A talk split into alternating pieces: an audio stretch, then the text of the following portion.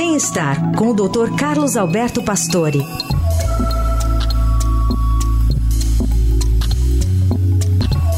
Doutor Pastore, fala sobre atleta diário ou aquele atleta de fim de semana? Será que há um formato preferido para a saúde do coração, pelo menos? Conta mais, doutor. Bom dia. Bom dia, Carol.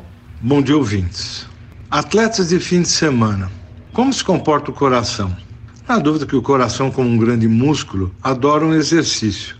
Mas o que é melhor, concentrar em dois dias ou fazer exercício quase diariamente? O conceito de fazer exercício de alguma forma é melhor que ficar parado. Um banco de dados em inglês com 90 mil participantes foi testado para eventos cardiovasculares em padrões de atividade variados. 150 minutos em um, dois dias, 150 minutos distribuídos durante a semana e pouca atividade na semana, praticamente inativos. Ao comparar com os inativos, com os pacientes que faziam dois dias ou aqueles que distribuíram exercício na semana, não houve diferença entre esses dois últimos com relação a doenças cardíacas, arritmias, infarto do miocárdio e até o derrame.